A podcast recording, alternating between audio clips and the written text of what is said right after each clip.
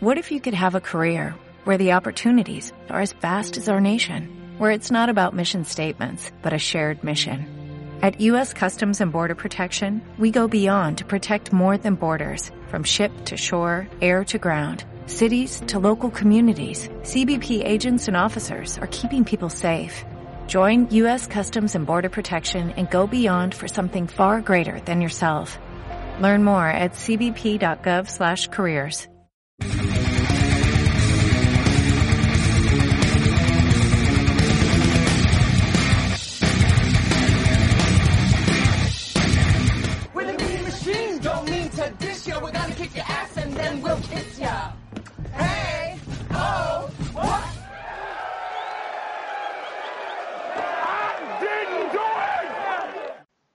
Buenos días, buenas tardes, buenas noches, dependiendo de la hora que estés sintonizando un nuevo episodio de La Máquina del Mal. Yo soy Germán Campos.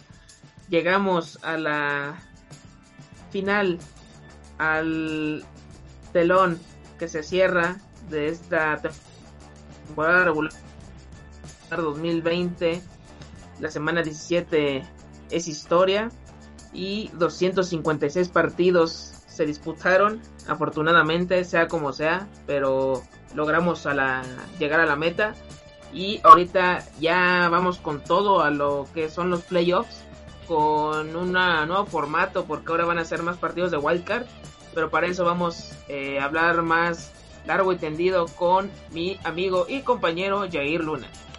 Eh, ¿Qué onda Germán? ¿Qué onda toda la máquina del mal? Saludos también a Joshua Sánchez, el otro titular de este programa, quien no nos acompaña el día de hoy. Pero, pues como tú lo dices Germán, contrastante, ¿no? Lo que vamos a vivir estos días de NFL.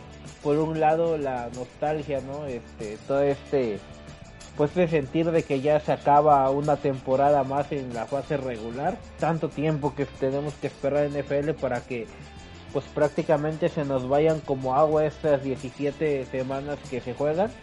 Pero pues también emocionados por la ronda de comodín, que suelen ser bastante dramáticas, suelen ser muy sorpresivas en ocasiones porque es donde se llegan a dar las grandes sorpresas de postemporada. Y pues estamos listos para, para platicar de, de todo esto, Germán. Creo que fue una, una semana 17 que si bien hubo partidos donde ya no había nada que jugar, nos regalaron emociones. Hubo algunos otros donde los resultados también sorprendieron. Eh, algunos sucesos que también pues no les podemos encontrar una explicación tal vez por así decirlo lógica, pero pues ya vamos a estar platicando sobre eso. Y pues no sé te parezca Germán que arranquemos con lo que fue esta semana 17 Obviamente todos los juegos ya se llevaron a cabo en día domingo y pues empezamos repasando lo que fue una de las grandes este palizas, ¿no? De, de esta no solo de esta jornada, sino de la campaña en donde los Bills de Buffalo le acomodaron una tunda tremenda a los Miami Dolphins que tenían aspiraciones de playoff y que se vieron prácticamente nulificadas con este resultado 56 a 20 fue el marcador final en un partido en donde Josh Allen tuvo 224 yardas, 3 touchdowns, una intercepción. Obviamente tuvo descanso posterior. Este en el backfield de, de Buffalo apareció Williams también para, para ser el protagonista de, de aquí. Tuvo este una actuación bastante relevante por así decirlo 12 carreras para 63 yardas 2 touchdowns. Y Gabriel Davis apareció como el mejor receptor con 107 yardas y un touchdown por parte de Miami. Es obvio que pues le costó a Tua este partido fue de 331 yardas un touchdown 3 intercepciones eh, no le salió ahora a Miami lo de alternar corebacks porque Ryan Fitzpatrick entró en protocolo COVID y no pudo estar presente. Eh, Salvo Named eh, tuvo el backfield a su, a su cargo con un número improductivo de 29 yardas aunque generó un touchdown.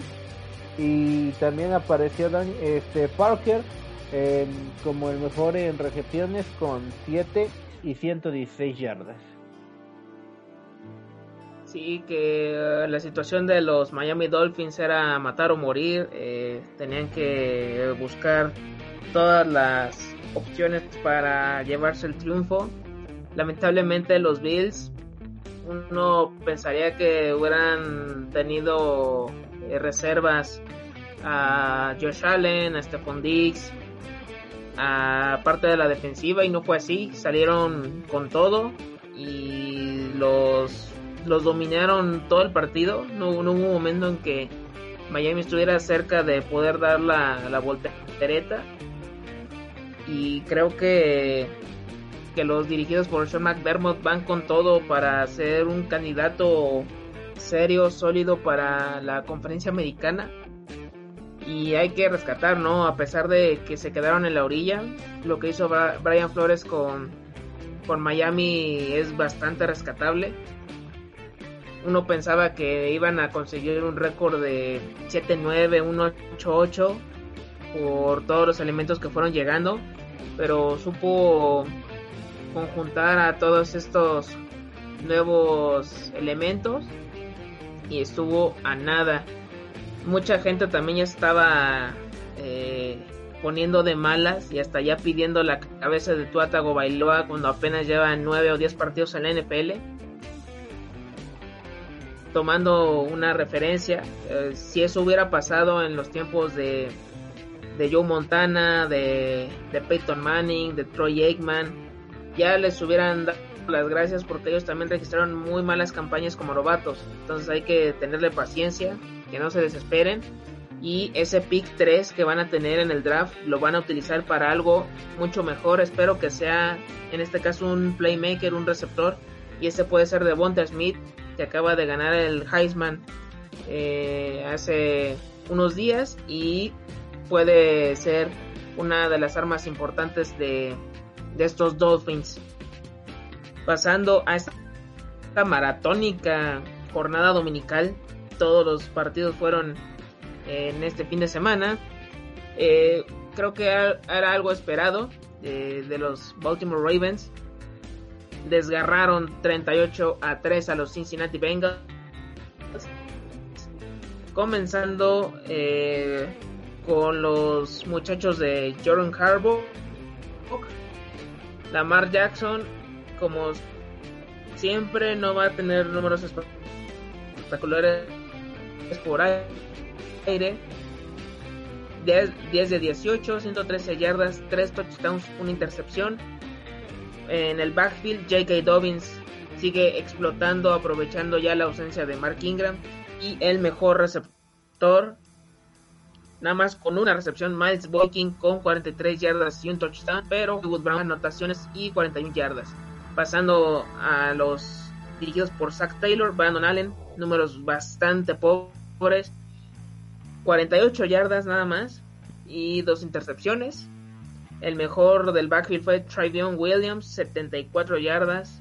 Ya Giovanni Bernard quedó en el olvido prácticamente y el mejor receptor ante la baja producción del mariscal de campo Citan Carter con una recepción para tristes 21 yardas. Este, pues creo que el marcador también nos dice de qué fue el partido, ¿no? Los Ravens buscaban asegurar su pase a la, postemporada, a la ronda de comodines. Se enfrentaron con unos Bengals que si bien venían de dar batacazos pues bastante interesantes, eh, pues nos fuimos con la finta, ¿no? De que tal vez podrían dar, pues por ahí la sorpresa. Desde el principio nos dimos cuenta que no. Si bien pues Lamar Jackson vuelve a tener un partido aceptable dentro de todo, eh, pues destacar, ¿no? El, el backfield de, de, Baltimore, ¿no? Que entre todo el comité que tiene, incluso rompieron este récord de franquicia en yardas por tierra. Eso pues hay que dejarlo en claro. Eh, creo que con un Lamar Jackson bastante intermitente, pues Baltimore ¿no? va a tener que hacer mucho uso de, de su ataque terrestre para poder ganar los partidos, que obviamente no van a ser tan, tan fáciles ¿no? como en esta ocasión fue la prueba de los Bengals. Pero pues si en playoff, en, en ronda de comodín, perdón, algún equipo, bueno, el equipo que se vaya a ver las caras con, con Baltimore quiere pues parar la inercia, pues tiene que empezar por ver cómo pararle eh, el avance por carrera. Eh, pues los Bengals, gracias por participar, pobre actuación. y pues los esperamos el año que viene con Joe Burrow de nueva cuenta al mando. Eh, en otro partido, inclusive correspondiente a la misma división, Germán, eh, vimos a los Cleveland Browns recibiendo a los, a los Steelers de Pittsburgh. 24 a 22 fue el marcador final en un partido que también Cleveland tenía que ganar quería este pues no pasar algunas este algunos improperios ¿no? de cara a su participación o poner en riesgo la misma en playoff. Eh, fue un partido donde Baker Mayfield tuvo 196 yardas un touchdown. Eh, Nick Chubb eh, tuvo un partido de 108 yardas y un touchdown. Rashad Higgins apareció para dos recepciones y 55 yardas y por parte de Pittsburgh recordar que pues anunció que iba a descansar algunos jugadores, entre ellos el Big Ben, por lo cual el ídolo de Germán Mason Rudolph hizo su aparición en el partido para 315 yardas, dos touchdowns, una intercepción. James Conner volvió a estar en el backfield pero volvió a dejar mucho que desear solamente nueve carreras para las tristes 37 yardas que sumó. Y yo creo que el mejor de, Pittsburgh en ese partido fue Chase Claypool, quien tuvo 101 yardas por recepción y un touchdown. Rompen una maldición, por así decirlo, los Cleveland Browns. De, desde 2002 no, no se colaban a la postemporada en ese tiempo el mariscal de campo, el coreback era Tommy Maddox, para que se den una idea. Yo en ese tiempo apenas estaba en primero de secundaria, para que ya llovió eh, acerca de, este suceso. Y creo que con todo y que jugaron contra un cuadro eh, suplente, un cuadro B, pero creo que hicieron lo, necesario para acceder a los playoffs. Sin embargo, ahorita la mala suerte les está cayendo sobre mojado, ya que Kevin Stefanski dio positivo por esta enfermedad asquerosa que ya todos conocemos. Oliver Vernon también se va a perder eh, esta fase por una rotura en el tendón de Aquiles. Aparte, o sea, esos de esos casos que dices esto tiene que ser una broma, es 28 de diciembre y, no es así. Eh, Jedrick Willis y Rashard Higgins fueron eh, acusados por carreras clandestinas. Entonces pueden acarrear una multa económica y hasta una condena en prisión. Estas cosas son de, lo que no entiendes por qué, por qué, por qué esto le pasa a los Browns, siendo un equipo tan tan noble y una afición tan también tan entregada. Eso nunca lo voy a entender, pero ojalá que puedan hacer algo al respecto. Por parte de los Steelers, creo que desde que perdieron el invicto, sí fue una caída bastante significativa. Rescataron un poco los muebles en contra de los Colts, pero fuera de eso pues, les ha costado mucho trabajo poder eh, mantener los partidos, que la línea ofensiva cobra bien a Big Ben, que generen yardas por tierra y van a tener que hacer unos ajustes impresionantes en, en postemporada. Mike Tomlin es mucho de animar a, sus jugadores, pero va a tener que buscar otras formas si se quiere eh, darle el Stairway to Seven a los Pittsburgh Steelers. Pasando a otro partido que no se jugaba nada, pues creo que nada más si hubiera sido fantasy, hubiera sido bonanza para, para todos los que tuvieran estos jugadores. Los Minnesota Vikings le pegaron 37 a 35 a los Detroit Lions. Empezando por Kirk Cousins, uno de sus mejores partidos en la temporada, 405 yardas, 3 pases de anotación. El mejor en el backfield fue Alexander Mattison ante la ausencia de Dalvin Cook por la muerte de su padre. 21 acarreos, 95 yardas y un touchdown. Y el mejor receptor, el este novato sensación también, que superó el récord de Randy Moss cuando también estuvo en su etapa de rookie. Justin Jefferson, 9 recepciones, 133 yardas. Pasando con los Lions, Matthew Stafford, 293 yardas, 3 touchdowns, 1 intercepción. El mejor de este backfield fue en esta ocasión Adrian Peterson con 7 acarreos, 63 yardas y un touchdown. Y el mejor de, eh, yo también creo que el mejor partido de la temporada para este wide receiver Marvin Jones Jr., 8 recepciones, 180 yardas y 2 touchdowns. Aquí no hubo defensivas, parecía un partido de tocho. Y, es que eso se complementa con pues ya la idea, ¿no? Que llevaban ambos equipos de que ya no peleaban nada. Este, sabemos, ¿no? Que, que muchos jugadores pues se pueden estar jugando su puesto, su chamba en esta última jornada. Sin embargo, creo que ya la mentalidad es ir a cumplir, salir a divertirse, no hay nada que perder, tampoco pues nada que ganar obviamente. Y pues por eso pues tal vez se destapan algunos jugadores.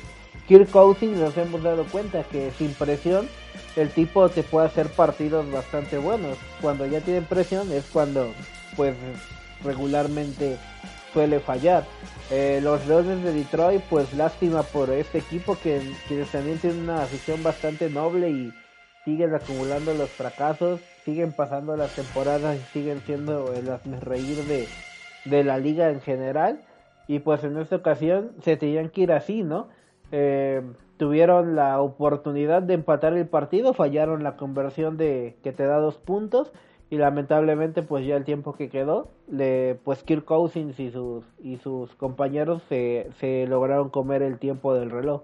Duelo intrascendente, este, pues no nos vamos a poner a hablar de qué es lo que esperamos la siguiente temporada porque pues vamos a tener programas para eso, pero pues yo creo que Dalvin Cook va a ser una pieza importante para los vikingos la temporada venidera y pues vamos a estar pendientes si Matthew Stafford sigue en los controles de, los Leones. en otro partido donde también sabemos que no se jugaba absolutamente nada, pero que pues también vamos a estar pendientes de los cambios que, que pueda haber a próximas temporadas. Los Patriotas de Nueva Inglaterra vencieron a los Jets de Nueva York 28 a 14. Les mataron la racha de dos partidos seguidos ganados a los Jets. Pero pues bueno, así se fue. Eh, bueno, yo siento que es la despedida de Cam Newton de Nueva Inglaterra.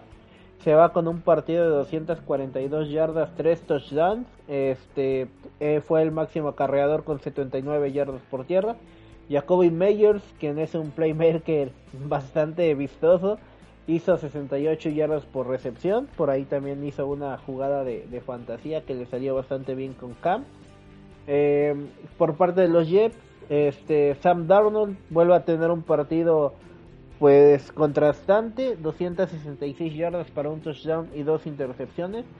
Este apareció también como líder de el backfield Josh Adams en esta ocasión con 47 yardas generando un touchdown y Brashad Perryman aparece como el mejor receptor con 84 yardas lo decíamos, un partido que ya no había nada que jugarse y la mejor noticia de esto vino al final del juego cuando por fin la gerencia despidió a Adam Gates como head coach de los Jets.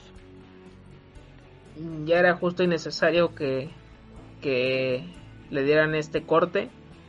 Creo que lograron el cometido, si es que de alguna forma puede existir que pudieran tener de las primeras selecciones de draft con récord de, de 2-14. Yo creo que este partido era más por el orgullo de ser divisional y también Belichick por mucho no iba a permitir que los Jets le fueran a ganar con todo y que ya estuvieran eliminados de, de pasar a, playoffs.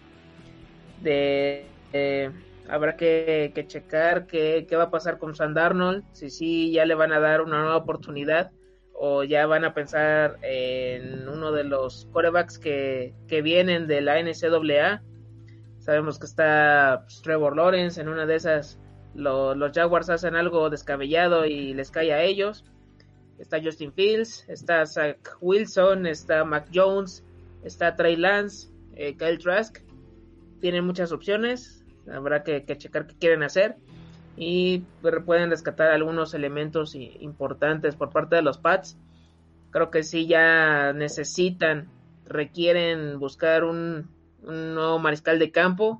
Tienen que, que checarlo en este draft y si no, a ver qué pueden encontrar en agencia libre. En una de esas podemos, no sé, encontrar a un Matt Ryan por un decir que van a ser de los agentes libres importantes hasta el mismo Carson Wentz puede, pudiera caer. ahorita va a haber varios movimientos y hay que estar atentos a, a todo ello. Pasando a un partido que yo creo que también ninguno de los dos quería ganar, pero al final de cuentas los New York Giants pudieron imponerse 23 a 19 a los Dallas Cowboys. Daniel Jones 229 yardas, 2 touchdowns, una intercepción. Wayne Gallman es uno de mis jugadores favoritos de ahora en adelante por su bot recovery, esa última jugada que casi empolló el ovoide. 11 acarreos, 65 yardas. Y el mejor receptor, Sterling Shepard, quien más, 8 recepciones, 112 yardas y un touchdown. Hasta Dante Pettis anotó de nueva cuenta. Eso no sucedió desde sus tiempos en San Francisco. Pasando a la estrella solitaria, Andy Dalton, 244 yardas, una intercepción. El mejor del backfield no fue Zeke Elliott, tampoco Tony Pollard.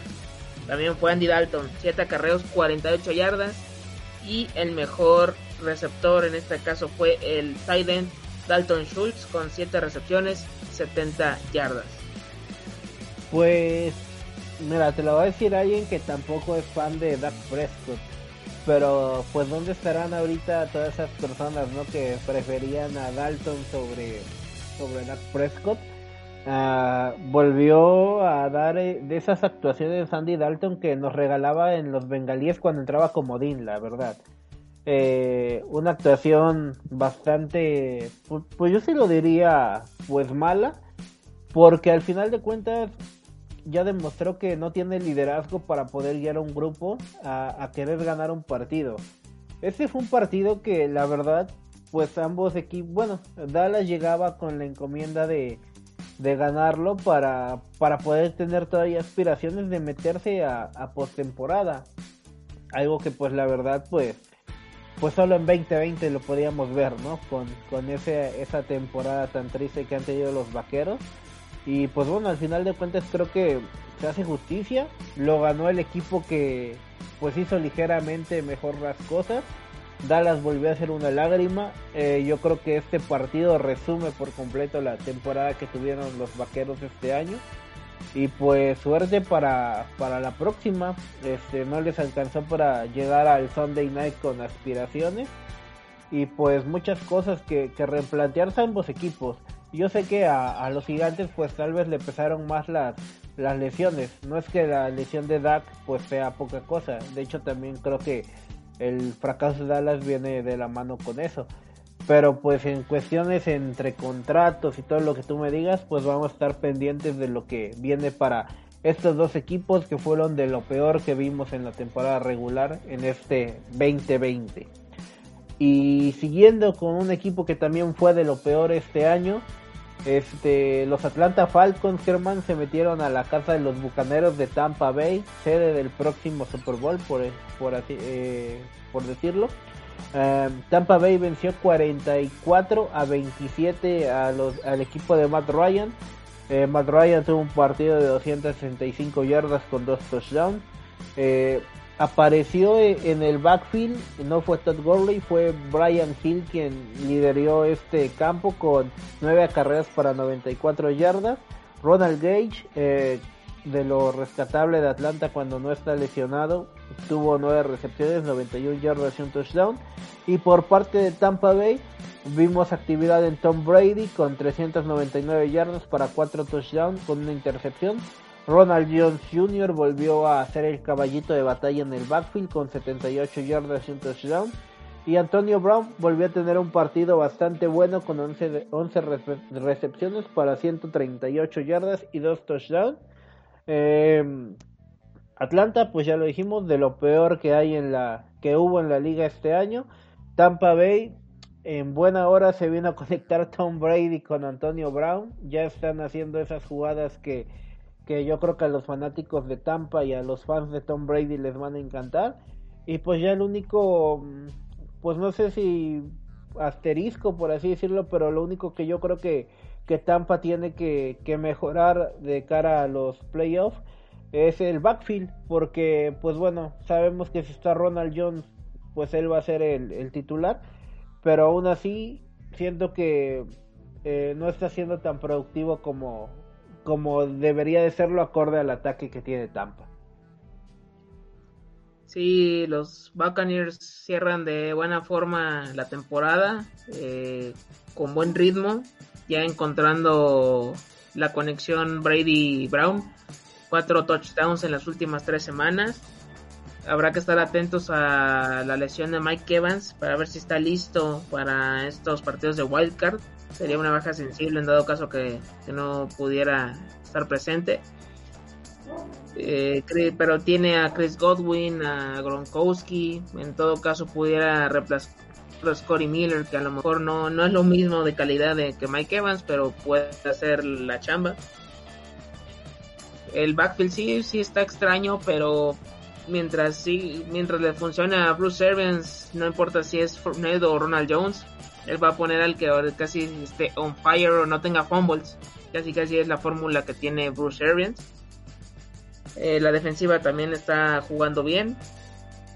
Y, por parte de los Falcons, habrá que ver si se queda Raheem Morris como head coach, eh, el gerente general, a ver quién es el nuevo que llegará al puesto. Es una incertidumbre si se queda más Ryan. Tal vez también puedan hacer trade por Julio Jones. También hay, habrá que ver qué es lo que, que le depara a este equipo que de pensar que estuvieron a nada de llevar su Super Bowl, han caído en una espiral que no han sabido salir de ella.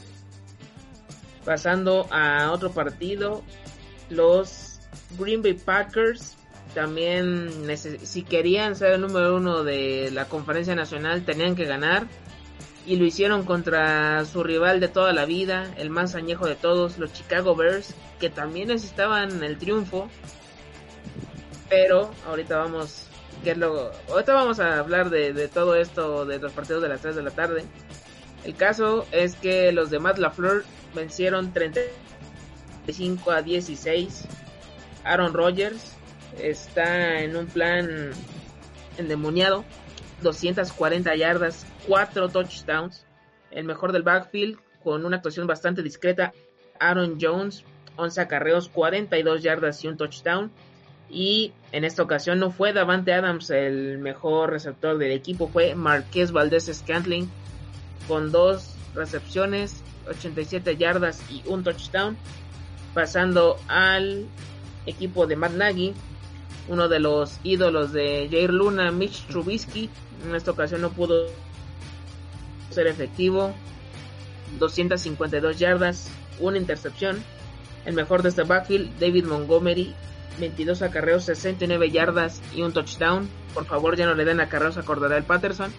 Y el mejor de los wide receivers, sorprendentemente no fue Allen Robinson, fue el novato Darnell Mooney, 11 recepciones, 93 yardas. Pues ese partido lo definimos así. Aaron Rodgers siendo Aaron Rodgers y Mitchell Trubisky siendo Mitchell Trubisky. Aaron Rodgers en plan MVP. Yo creo que es serio candidato a llevarse esa distinción.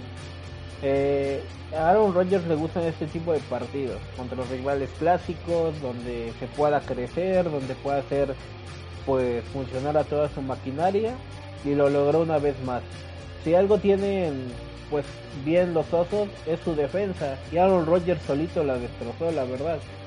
Eh, por parte de Chicago, pues como tú dices, un poquito más adelante vamos a hablar el por qué se lograron meter a la, a la postemporada con este récord de 8-8.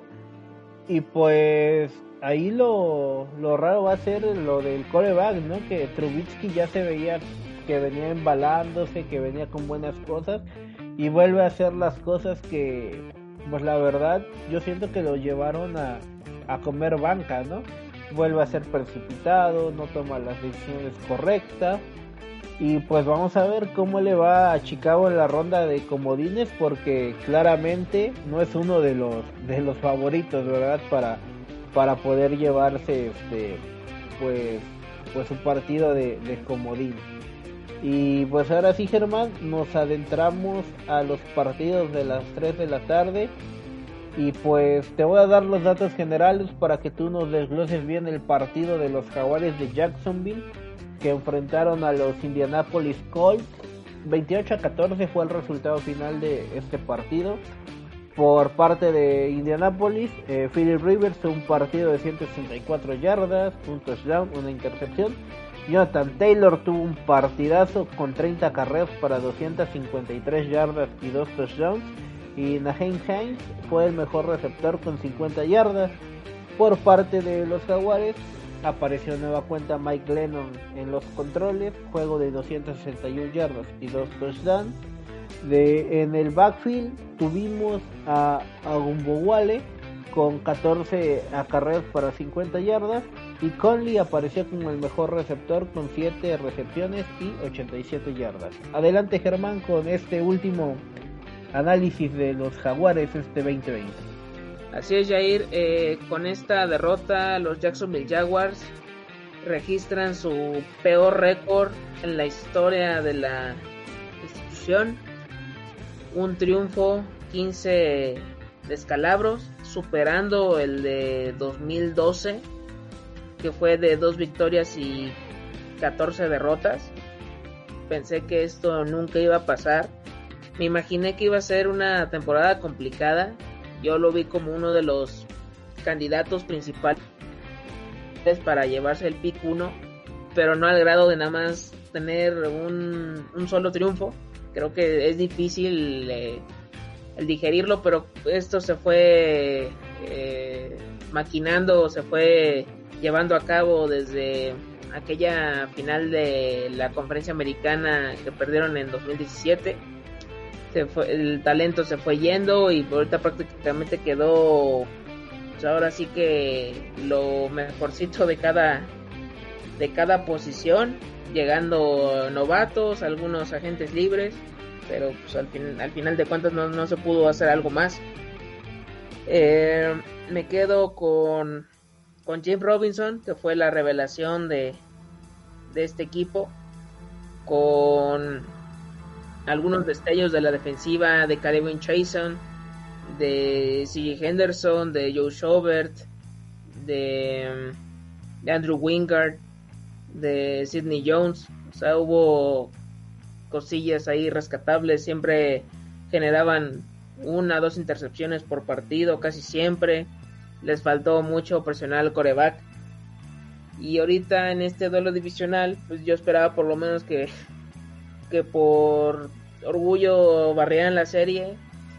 Y no fue así. Pues 28 a 14 contra los Indianapolis Colts que con esto se cuelan a los playoffs. Y es que sin tus elementos importantes como DJ Shark, el mismo Robinson, y poniendo a Mike Lennon como titular, pues no hay mucho que hacer. En, por un momento el equipo de Frank Reich le estaba dando vida a los de Doug Marrone, increíblemente. Iban 20-14 en el último cuarto o sea, estuvieron a nada de poder hacer algo importante porque los Colts se lo permitieron. Pero al final una escapada Jonathan Taylor solucionó todo. Y ahorita a pensar en el draft de 2021, seguramente puede ser Trevor Lawrence, Justin Fields son los candidatos importantes o que pueden eh, acabar en, en Jacksonville.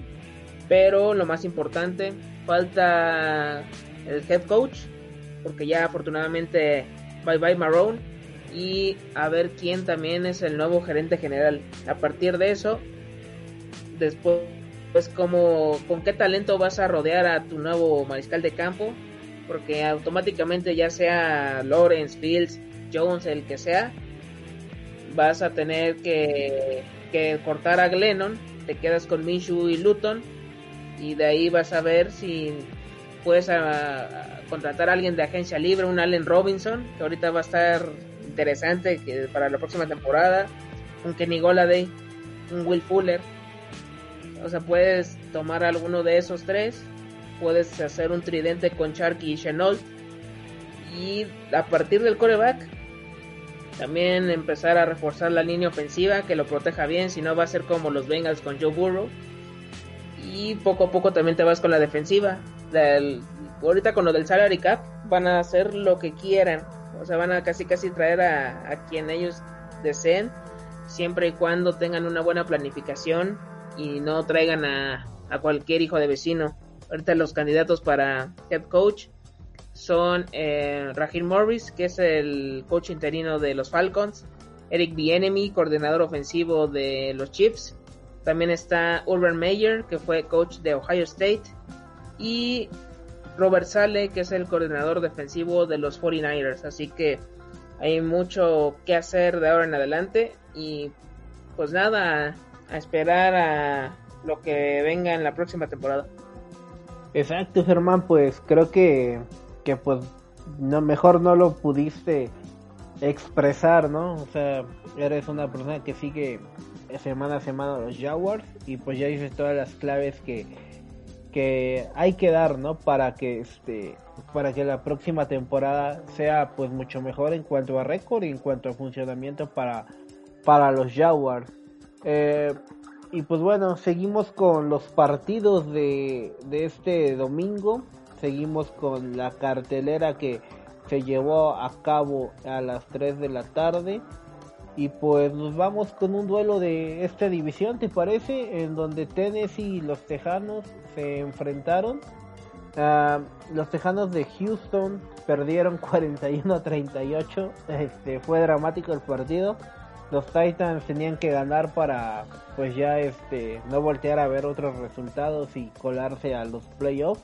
Un partido donde por parte de Houston, Sean Watson eh, tuvo 365 yardas, eh, 3 touchdowns y una intercepción. Eh, por ahí apareció también David Johnson en el backfield con los 84 yardas y un touchdown. Eh, Brandon Cooks aparece eh, como el mejor receptor con 11 recepciones y 166 yardas para 2 touchdowns. Y por parte de Tennessee, Ryan Tannehill 216 yardas, un touchdown. Derrick Henry volvió a hacer pedazos a otra defensiva, ahora les corrió para 250 yardas y 2 touchdowns. Y AJ Brown apareció como el mejor receptor con 10 recepciones, 151 yardas y un touchdown. Partido que, como decíamos, se definió en los últimos segundos porque cuando parecía que había tiempo extra, pues que siempre no, y el pateador suplente de Tennessee dio el triunfo dramático hasta eso con el field goal pegando en el poste y incrustándose ahí entre, entre los postes. Eh, volvió a pasar lo mismo que el primer partido que tuvieron en la temporada. Los Titans dominaban, pero los Texans respondieron por, por sacar la casta y otro poco les vuelven a, a sacar el, el partido. Lo de Deshaun Watson increíble que terminó como líder en, en yardas por pase, casi 5000 yardas. Eh, es algo muy rescatable teniendo en cuenta que fue un equipo que terminó con cuatro victorias. Y afortunadamente ya no está Bill O'Brien, pero los dejó sin muchas eh, opciones para el próximo draft en primeras rondas. Eh, JJ Watt no sabemos si se va a quedar después de esa declaración que dio hace unas semanas. Y está, está difícil la, la situación con, con Houston. A ver, si le dan la, la, chance también a Romeo Crenel que teniendo todo esto no, no hizo tan mal las cosas, pero tienen que hacer una buena planificación con, con este equipo que no, no ha encontrado el rumbo desde hace mucho tiempo. Los Titans un equipo que la temporada pasada muchos consideraban que fue que entró de, de panzazo, de, con mucha suerte, con ese récord de 9-7. Ahorita teniendo una marca mucho mejor, 11-5. Eh, es increíble ese progreso que ha tenido Ryan Tannehill. ¿Quién lo fuera a decir que, yo sigo insistiendo, como sin tener a Dan Gase este, dirigiéndote, cómo puedes hacer bien las cosas. Lo de Derrick Henry superando las 2000 yardas por tierra, es una máquina, una bestia. Lamentablemente casi siempre masacra a mis Jaguars, pero pues tengo que admitir que pues es, es muy bueno por mucho que a lo mejor me no pueda odiar porque pueda hacer eso pero pues es un fuera de serie. Le falta, yo creo que complementar su juego con atrapar más pases para que sea más eh, multifacético dentro de la cancha, pero creo que eso muy muy pocos running backs se lo pueden ofrecer ahora mismo ese potencial. Y Tennessee creo que son de esos rivales incómodos, esa piedra en el zapato que no te quieres encontrar en la postemporada y a ver cómo funcionan los muchachos de Mike Brable. Pasando a otro de los partidos de, este domingo, Los Ángeles Chargers se pudieron desquitar de los Kansas City Chiefs 38 a 21. Sin embargo, los de Andy Reid, muchos fueron eh, del cuadro B, los suplentes. Empezando por los de Anthony Lynn, Justin Herbert, 302 yardas, 3 touchdowns. Sin duda creo que puede ser el novato ofensivo del año. El mejor de este backfield fue Justin Jackson, 9 acarreos, 72 yardas, superando sorprendentemente a Austin Eckler. Y el mejor receptor fue Mike Williams con 6 recepciones, 108 yardas y un touchdown. Pasando a los actuales campeones de la NFL. En esta ocasión el titular fue Chad Henne, 218 yardas, 2 touchdowns teniendo en cuenta que no estaba ni Le'Veon Bell ni Clyde edwards Darwin Thompson fue el que llevó la batuta en el backfield, 14 acarreos, 45 yardas y un touchdown. Y el mejor receptor no fue ni de Marcus Robinson, ni Byron Pringle, ni Michael Harman. También fue Darwin Thompson. 7 recepciones, 65 yardas y un touchdown. Pues un partido que, pues desde que nos enteramos, ¿no? De que eh, de que Reed iba a mandar este, pues equipo suplente, por así decirlo, pues lo veíamos con amplias posibilidades para que se lo llevaran los Chargers. Eh, se le decidió dar descanso a Patrick Mahomes para que tuviera pues prácticamente 15 días de, de receso de cara a su próximo partido competitivo a muchos les gustó, a muchos no. Yo soy de la idea de que pues tal vez le hubieran dado aunque sea medio tiempo, tomando en cuenta que venía de dos partidos en donde se había visto bajo de nivel.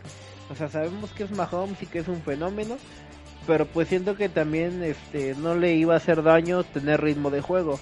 Obviamente pues sabemos, ¿no? Que pues aquí lo que se trata de evitar es algún alguna especie de lesión que lleguen mermados o que inclusive no lleguen a, playoffs de manera plena. creo que, que hablando de, los cargadores de, Los Ángeles, pues la buena noticia es que se va Anthony Lynn ya. Eh, ahora el coach, el coach que llegue, pues va a tener que exprimir al máximo a Justin Herbert. Si ya de por sí nos demostró que es un jugador con madera para estar en la en este en la NFL, pues ahora falta que sea guiado por un coach que pues que le dé cierta seguridad, ¿no? Que le dé que le impregne esa mentalidad de que se pueden ganar los partidos y no solo competirlos. Y pues creo que con, con los regresos de lesionados, con los movimientos que puede hacer en la agencia libre, con el draft que regularmente por ahí pues siempre encontramos una joyita reclutada por, por los Chargers, pues pueden tener un, un equipo bastante, bastante competitivo para la siguiente temporada.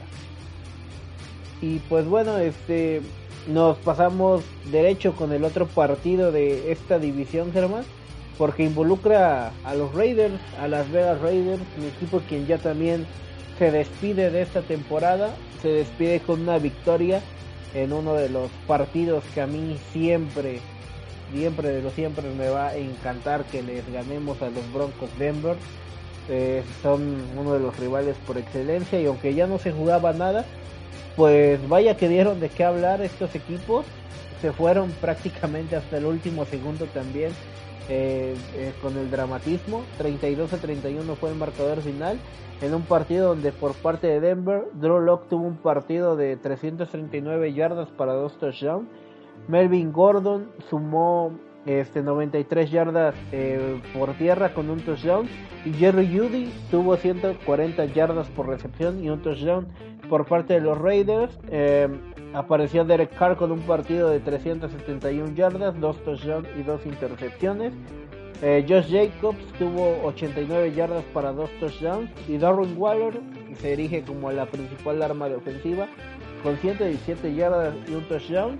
Eh, ¿Qué puede aumentar de este partido, Germán? Eh, los números de Drew Lock son engañosos. Realmente eh, su partido no fue tan bueno. Simplemente una jugada de 92 yardas con Jerry Judy le hizo tener un rating más elevado.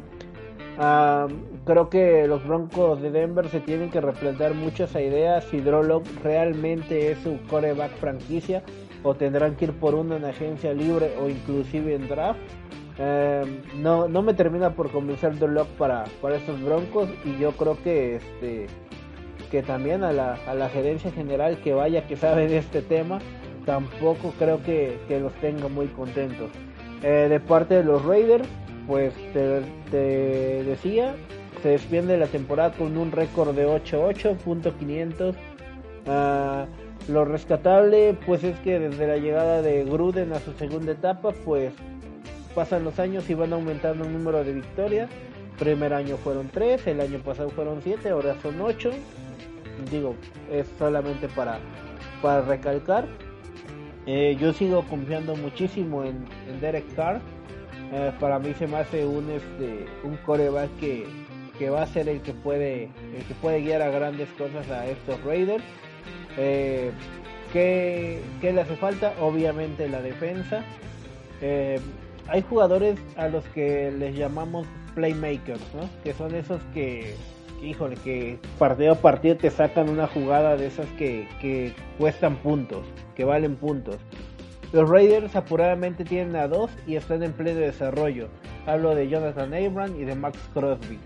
Eh, después de ellos, la defensa prácticamente es nula no hay este no hay seguridad en los corners eh, Damon Arnett es un buen prospecto pero se la pasó lesionado la mayor parte de la temporada por ahí Trayvon Mullen que ya cumplió el segundo año y la verdad a mí no me convence del todo esperemos que explote para su tercera campaña que es la que viene eh, ya pues en la parte frontal pues Crosby eh, vuelve a tener una temporada aceptable bajaron sus números a comparación de de la temporada pasada, pero pues de acorde ¿no? al, funcionamiento defensivo del equipo. Eh, Clay Farrell es otro que igual que espero que en el tercer año explote su potencial por fin, porque si no pues se va a necesitar alguien en esa posición. Los linebackers, si bien Corey Littleton eh, me gusta mucho su liderazgo, creo que, que híjole que todavía les falta nivel en esa en esa posición y si es con el esquema que manejan de tres linebackers creo que hay posibilidades de que lleguen tres linebackers. En el ataque no me preocupa tanto, siento que Henry Rocks va a explotar. Eh, regresa Terrell Williams para la siguiente temporada. Eh, va a estar Hunter Renfro, va a estar Brian Edwards, que por fin anotó su primer touchdown en la, en la temporada. Eh, va a estar obviamente Darren Waller, que es el, es el segundo mejor a la cerrada de toda la NFL. Así que pues esperemos para los Raiders una mejor temporada en la 2021 pero pues por el momento se despiden con un partido dramático que ganaron gracias al arriesgue que hicieron al jugarse la conversión de dos puntos y pues Max, Max Crosby haciendo la jugada de equipos especiales bloqueando ese gol de campo al final de cuentas. Ya está todo dicho de, de este partido. Eh, ojalá que, que vengan con nuevos aires para la próxima temporada pero yo creo que más los Broncos y más que ya en la posición de gerente general, John Elway ya se hizo a un lado, va a seguir siendo parte de la institución, pero ahora estarán buscando a alguien que tome las riendas en, en ese lugar. Eh, las lesiones, eh, yo quiero ver ya de, regreso a Von Miller, a Corland Sutton y a Ije Bouye, con todo y que te fuiste de Jacksonville, pero aún así pues, es un buen jugador y por parte de los Raiders, eh, creo que van, van por buen camino, pero esas decisiones luego de, de, del coach, sí, a veces sí me, sí me hacen pensar mucho, pero es su manera de ser. Y a ver cómo les va en el próximo año, porque todavía le, le queda mucho contrato a Chucky.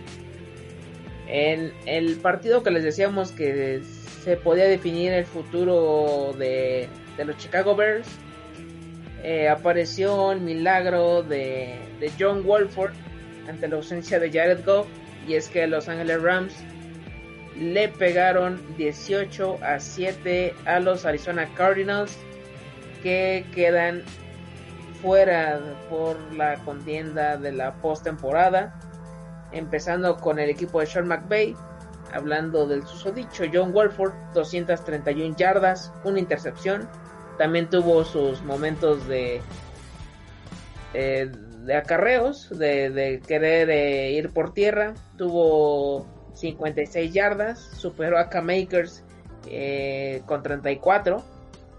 Y el mejor receptor, hablando de, fue el mismísimo K-Makers con 52 yardas. Y le siguió el novato Van Jefferson con 50 yardas, dejando muy abajo a otros elementos importantes como Robert Woods o Tyler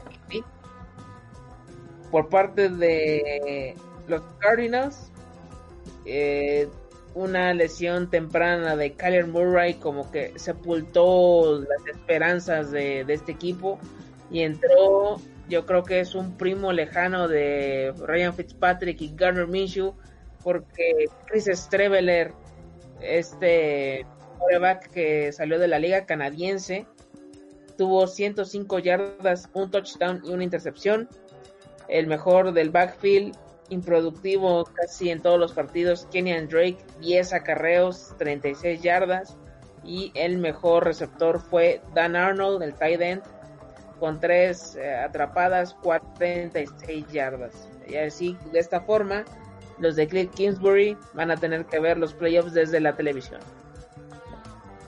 Claro, eh, ya lo habíamos mencionando, este es el motivo por el cual Chicago se mete a, a la ronda de comodines.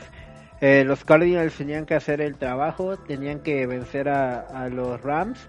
Eh, creo que todos nos imaginamos ¿no? que, iba a ser un partido, pues en teoría a modo para, los Cardinals, sabiendo que Jarvis Goff no iba a formar parte del juego. Lamentablemente, pues llega esa lesión para Kyler Murray, que pues de alguna manera pues compromete la situación y termina por por este por sepultar las esperanzas de este equipo de, de postemporada.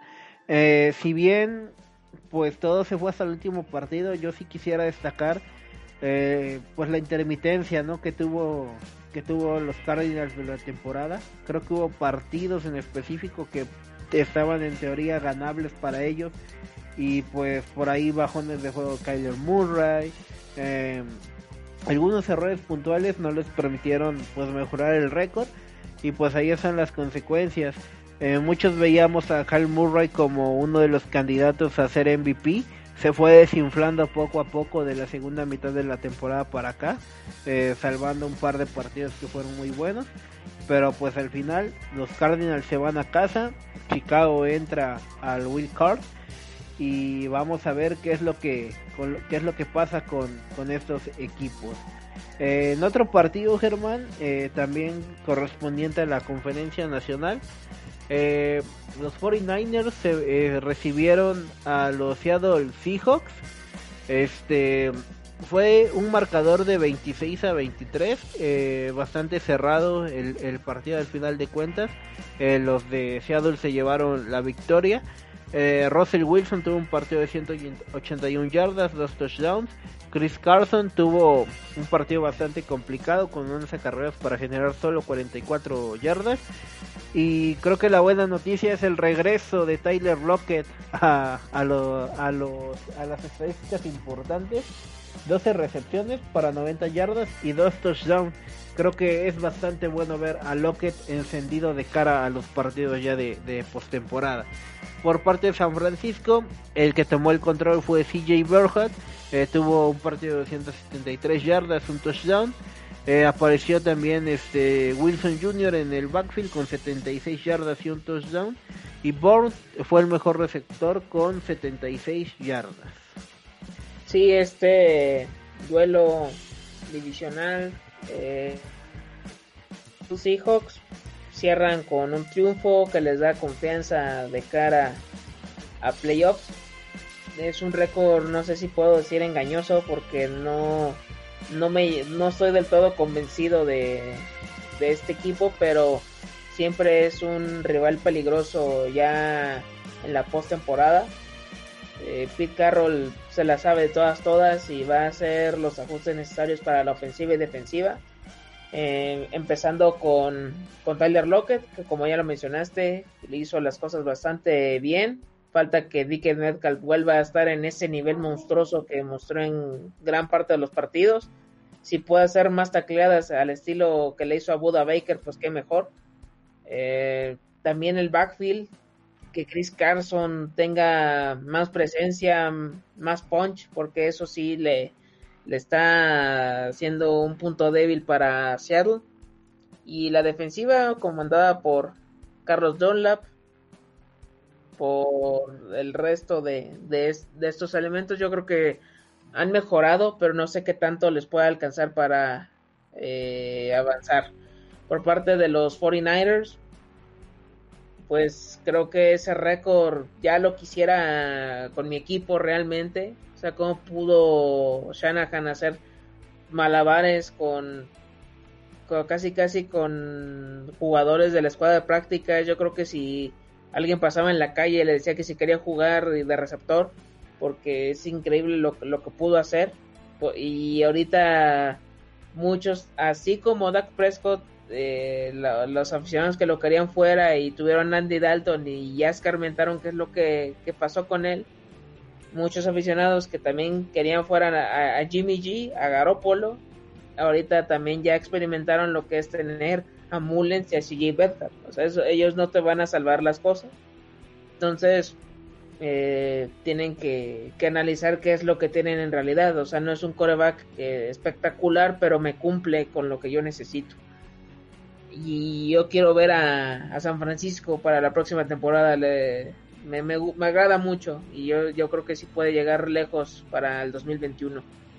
En otros los partidos que eh, realmente yo esperaba algo más cerrado debido a que los New Orleans Saints llegaron eh, sin, sin running backs. Prácticamente llegaron con la reserva de la reserva sin embargo, pudieron sacar la victoria 33 a 7 sobre los Carolina Panthers. Drew Brees, 201 yardas, 3 touchdowns. Hablando de Ty Montgomery fue el que lideró este backfield, 18 acarreos, 105 yardas. Y el mejor wide receiver fue Emmanuel Sanders, 9 recepciones, 63 yardas, un touchdown.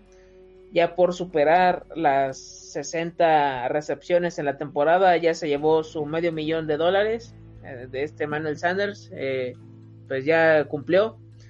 Por parte de Carolina, Teddy Bridgewater, 176 yardas, dos intercepciones, entró al ruedo eh, el héroe de, de Joshua Sánchez, PJ Walker, 95 yardas, tres intercepciones, lo hizo peor que que Teddy B, que Teddy Two Gloves. El mejor eh, corredor en este caso no estuvo ni McCaffrey, no, no regresó nunca, nada más disputó tres partidos. Tampoco tuvimos la presencia de Mike Davis, en este caso fue Rodney Smith con 10 acarreos para 40 yardas y un touchdown, el único del equipo. Y el mejor wide receiver fue Curtis Samuel con 7 recepciones, 118 yardas y no cantó mal las rancheras DJ Moore con 5 recepciones para 101 yardas. Pues de esos partidos, ¿no? Que pues bueno, Nuevo Orleans si bien también se, se jugaba a escalar posiciones, pues Carolina ya también no tenía nada que hacer. Y a diferencia de otros equipos que se relajan y de alguna forma juegan mejor, a ellos les fue peor. Eh, Bridgewater, PJ Walker no se hizo uno, tuvieron un pésimo partido y pues eso repercutió obviamente en los números de tanto de receptores como de corredores, que en este caso como tú dices, el mejor fue Curtis Samuel con esas 118 yardas, que al final de cuentas no sirvieron de mucho. Eh, por parte por parte de Nueva Orleans, pues sabemos la, la situación por la cual pues fueron aislados solo los running backs. Sin embargo, pues se espera o se estima que estén listos ya para los playoffs. Eh, son un equipo competitivo. Eh, los Santos me, me agradan mucho. Eh, Drew Brees, si bien en algunos momentos de la temporada ya nos demostró que ya no es el mismo de, hace algunos años, eh, pues sigue siendo ese líder, ¿no? Que pues sigue poniendo en jaque a, las defensas rivales y pues va a ser bastante, bastante interesante, interesante verlo en lo que se podría decir que son sus últimos playoffs. Y Germán, cerramos la jornada eh, dominical, la última semana del NFL, con el peor Sunday night de toda la temporada. Washington Football Team enfrentando a los Philadelphia Eagles. Aunque ustedes no lo crean, este, Washington llegaba con las posibilidades de no solo de, de meterse a playoffs, sino de ser campeón divisional. Eh, obviamente hizo válida esta opción. 20-14 fue el resultado final. En un partido donde Alex Smith lanzó para 162 yardas, tuvo dos touchdowns, dos intercepciones.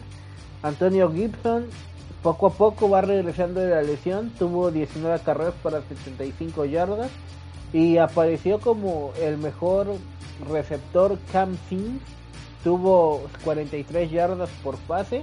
Por parte de Filadelfia, eh, primero apareció Jalen Hurts, quien tuvo un partido de 72 yardas y una intercepción. En el backfield, este, bueno, ya les contará Germán de lo que ocurrió después de que Jalen Hurts eh, fue a la banca. Eh, Boston Scott apareció en el backfield con 65 yardas por acarreo. Y JJ Arceaga White fue el mejor receptor con 40 yardas. Así se darán una idea con estos números de qué tan bueno fue el partido. Sí, de hecho, Filadelfia llegó con las ausencias de Miles Sanders, de Dallas Goddard, eh, dándole oportunidad otra vez a Arcega Whiteside.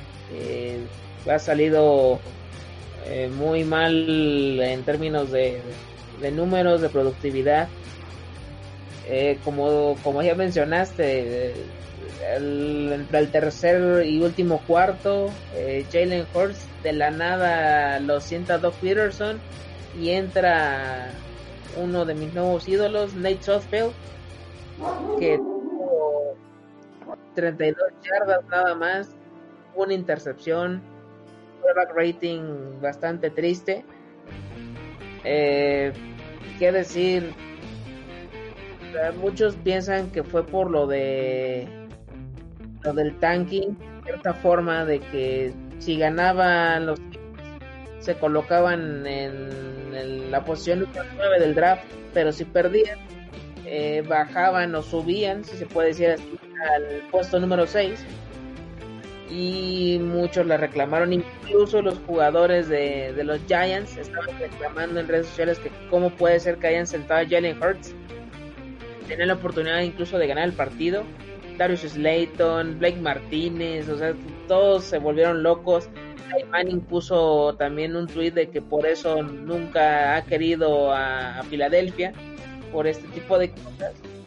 También rival divisional al cuentas. Pero pues ahí sí, cada quien sus cubas. Y eso, desde un principio, Doc Peterson había amenazado que iba a poner a Jalen Hurts y a Southfield. Carson Wentz quedó totalmente descartado y habrá que ver también cuál es el destino de este coreback. No, no sabemos qué, qué, es lo que puede acontecer. Ya muchos lo están colocando en Indianapolis, pero hay que, hay que esperar porque la agencia libre va a estar bastante interesante. De Washington, la verdad, salvo su dueño, este Snyder, pero todo lo que han hecho en general me encanta a pesar de que ya perdieron el nombre y ya no, que no tienen logo y tienen nada más una W.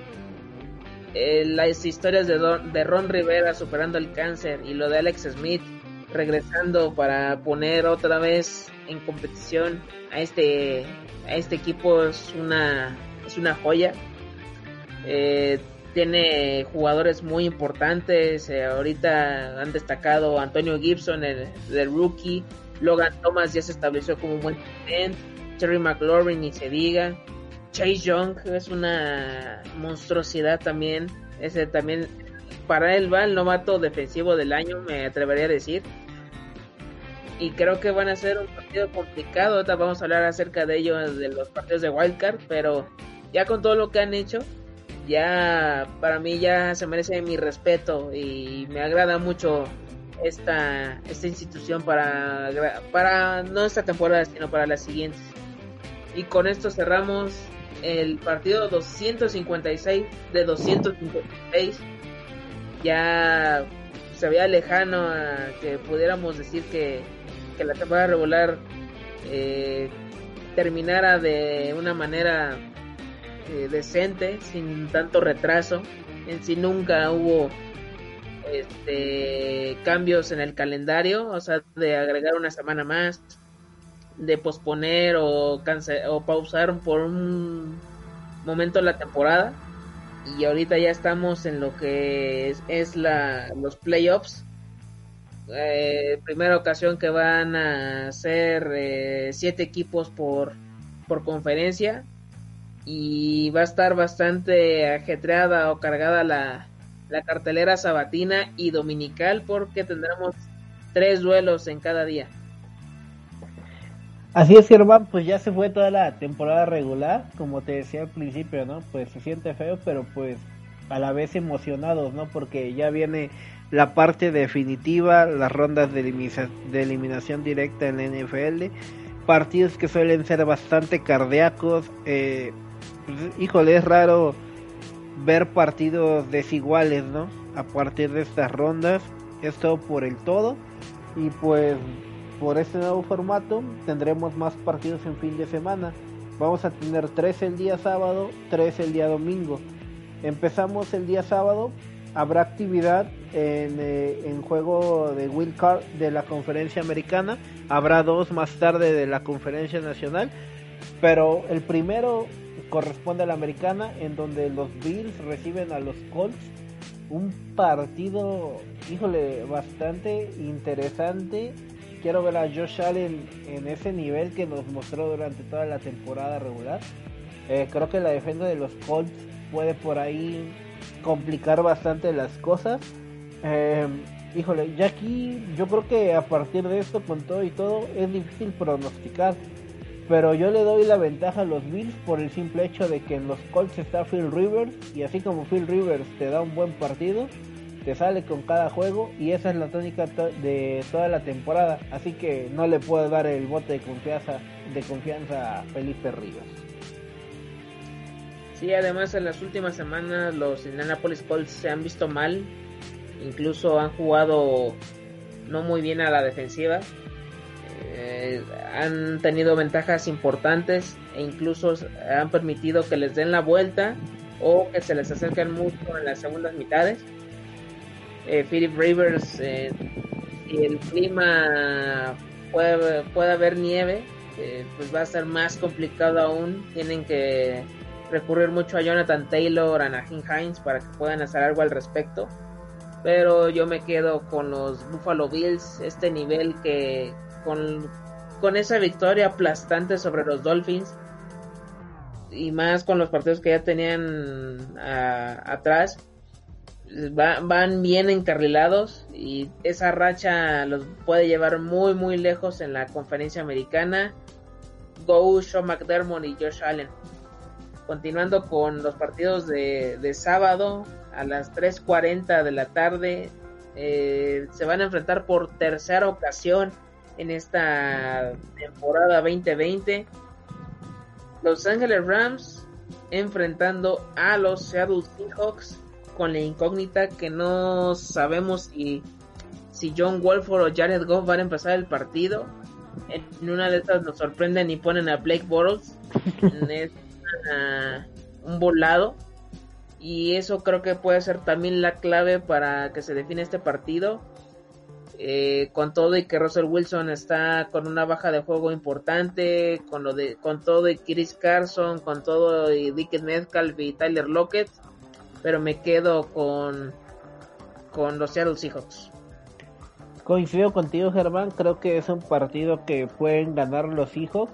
Russell Wilson también es de los jugadores que suelen crecerse en adversidades.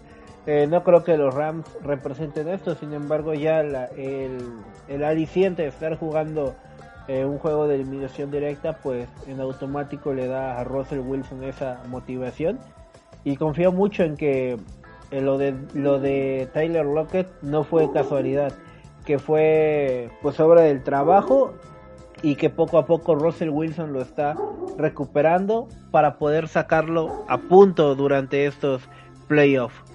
En otro partido, Germán, eh, que es con el que cerramos la actividad del sábado, 7.15 de la noche, igual este eh, comodín de correspondiendo a la conferencia nacional. Washington Football Team recibe a los Bucaneros de Tampa Bay. Creo que ya dices muchos puntos a favor de, de por qué los cuales pues Washington son ganadores ya esta temporada. Y a pesar de que yo dije que en estos partidos era difícil pronosticar, creo que no van a tener mucho que hacer ante Tom Brady y los Bucaneros que también llegan en gran forma a esta ronda de comodines. Sí, o sea, tendrán que pasar una serie de sucesos inexplicables para que el Washington Team se, se pueda llevar eh, este partido con todo y que estén como, como locales.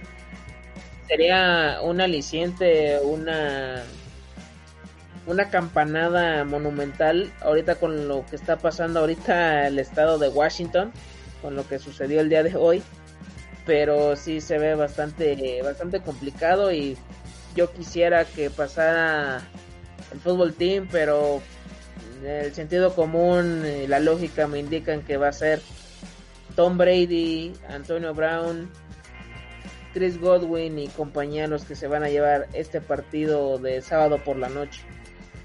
Y continuando ya para los duelos de este domingo, arrancamos el día con eh, el duelo de, de Lamar contra Lamar.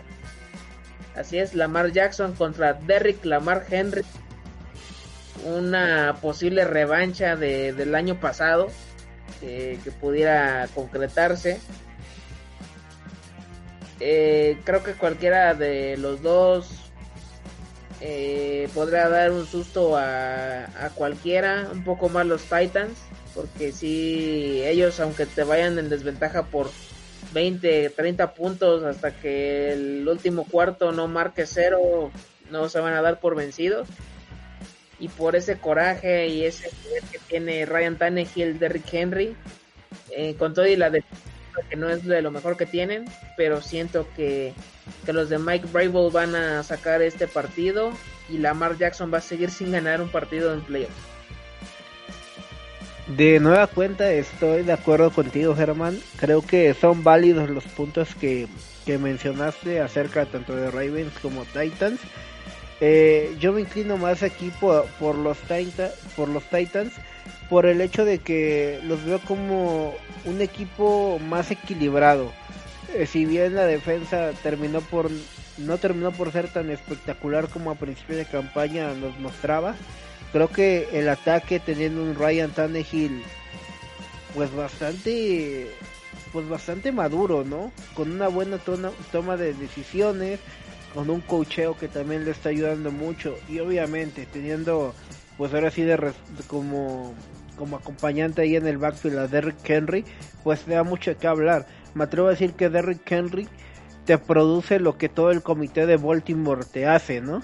Este sigo sigo en el mismo tenor y parezco disco rayado, pero pues Lamar Jackson eh, pues siento que que no, o sea, que que hace hace hace cosas que tal vez a él ya no le corresponden tanto y en su afán de querer hacer eso, pues es cuando termina por tomar decisiones precipitadas que pueden orillar en este caso a los Ravens a no a no volver a ganar ese esa revancha como tú lo dices e irse de nueva cuenta al historial de Lamar Jackson una derrota más en playoff. Seguimos con la cartelera. Ahora serán las 3.40 de la tarde cuando vuelva a haber actividad de los, de los comodines de la conferencia nacional. Y es que los Santos Nueva Orleans estarán recibiendo a los Osos de Chicago otro partido en el cual también pues veo cierta disparidad en, en los equipos, en el talento. Si bien los Osos tienen una defensa pues muy buena, eh, creo que pues ese pues ese pues todo ese, ese arsenal comandado por por Drew Brees, ¿no? Donde pues tiene a Emmanuel Sanders, tiene también a Alvin Camara, obviamente, a Michael Thomas, pues va a poder este darle un triunfo al equipo de Nueva Orleans. Sí, en el papel se ve claro favorito Nueva Orleans, pero recuerdo lo que pasó contra los Minnesota Vikings eh, hace unos ayeres y el coreback titular era Case Keenum y pues muchos no daban nada por, por ese equipo y al final salió la jugada espectacular de Stephon Dix que se escapó hasta la zona de anotación. Pero ahorita sí está muy difícil que, que los Chicago Bears comandados por Trubisky puedan hacer algo al respecto. Tendrán que ser bastante perfectos en, en las series ofensivas que por lo menos eh, saquen de tres puntos uh, mínimo por, por, por, cada posesión y tratar de llevarles el ritmo a los Saints porque de otra forma así no no no les no les encuentro manera ya que también la defensiva de, de los de Sean Payton está bastante bien y pues me quedo con con Drew Brees con lo que todavía queda de Drew Brees porque también tiene a Michael Thomas y Alvin Kamara. Y en el último partido de, de Wild Card, el duelo de las 7:15 de, de la noche, otro duelo divisional por tercera ocasión también.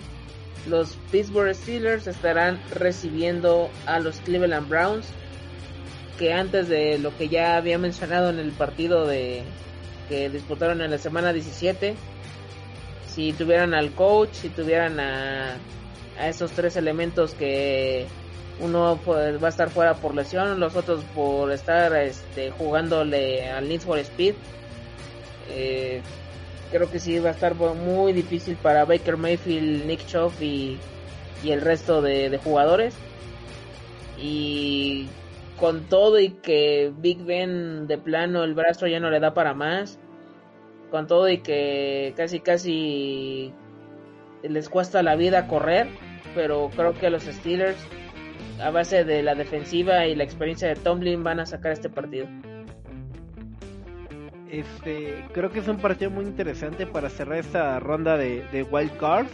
Eh, obviamente, ¿no? Creo que ya con un equipo titular, eh, los Steelers son favoritos sobre los Browns por, por las cuestiones de bajas, ¿no? Que, que podrían ser factor para, para el equipo de Cleveland. Aún así, Germán, yo me voy a ir por la sorpresa, por así decirlo. Y creo que los Browns van a poder sacarle a Pittsburgh este partido. Eh, sabemos la gran rivalidad que también tienen ellos. Y creo que es un buen momento para Baker Mayfield de demostrar el por qué fue el elegido para, para liderar esta nueva época de los Browns. Y pues bueno, con esto llegamos al final de este programa. Ya dimos este, el análisis de la última jornada de temporada regular. Aquí están ya los partidos de Wild Card. Obviamente pues estamos muy contentos porque todo sábado y todo domingo lo vamos a tener repleto de fútbol americano. Realmente las únicas pausas que hay pues nos dan perfectamente para comer, para ir a comprar la botana y para disfrutar plenamente todo el día de, de la NFL, tanto sábado y domingo a partir de las 12 del día.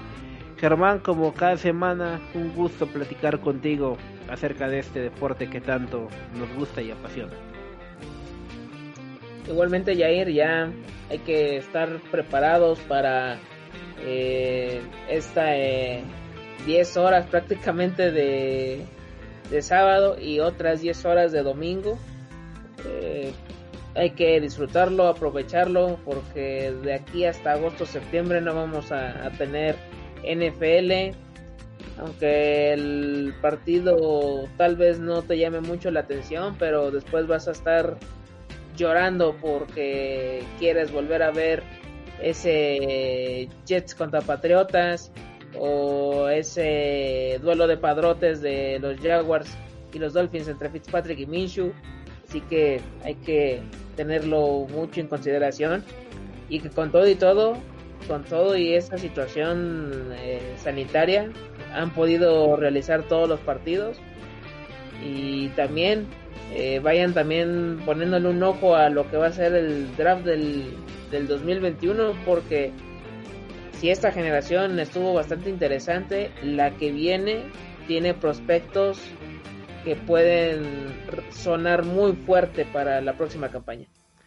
Exactamente, Germán. Pues un saludo a toda la gente que nos escucha de Máquina del Mal en Spotify, en Tuning. Un agradecimiento a ti, Germán, a Joso, quien también este nos acompaña. Eh, bueno, en esta ocasión no nos pudo acompañar, pero pues ahí está este presente aquí con nosotros en el podcast. Y pues a mí no me queda más que desearles feliz semana de Wild Card de NFL. Washington Football Team al Super Bowl.